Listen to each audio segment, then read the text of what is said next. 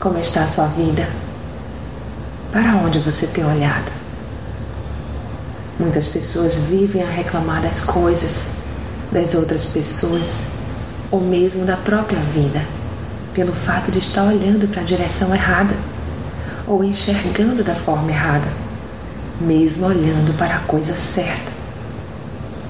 Você precisa se dispor a estar vigilante com seu olhar, para onde olha e o que olha, e também para a forma como enxerga. Isso pode mudar tudo.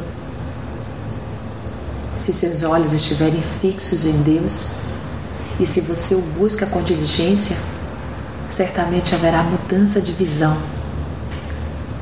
Quem nele por ele vive tem sua visão expandida e sua vida passa a ser vivida com outro olhar o olhar de fé.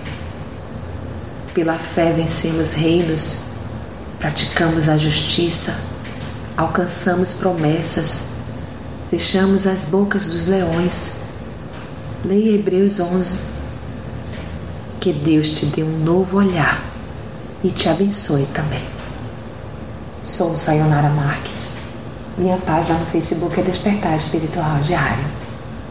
Fique na paz de Deus.